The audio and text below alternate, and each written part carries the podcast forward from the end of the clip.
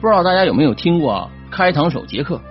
反正我第一次听是七岁的时候，一个变态杀人狂魔，当时心里有阴影，这阴影很严重。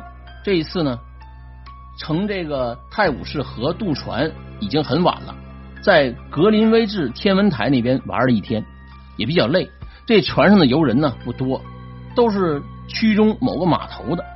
路过白教堂的时候啊，在一个码头上停靠了一下。这岸上是一个看上去比较老的一个房子，没有这国内那种破旧啊。说国外的房子啊都是保存的很好的，不过设计之类的都可以看出有一种沧桑感。不知道这游船管理码头那边发生了什么争执吧？让这游客先等一下，我就上岸去走走。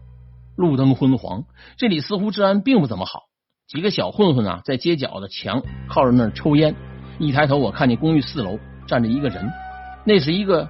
赤身全裸的一个女子，好像在眺望着什么似的，一动不动。我心里啊，我想谁呀？这大晚上的闲着没事干吗？不穿衣服跑到阳台上望对面的风景啊？而且对面有什么好看的？就在这个时候，那个女子啊，她所处的这楼层发出了一声尖叫，很显然是她发出来的。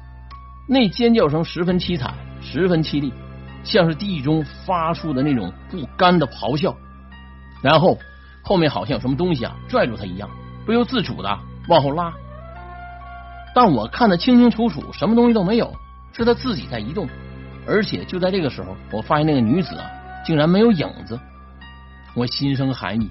很明显，那几个抽烟的混混也听到了，满口脏话，说什么上楼闲的没事吧，杀猪一样。然后这女子啊和拽着他那东西啊全都消失了，一切重归于平静。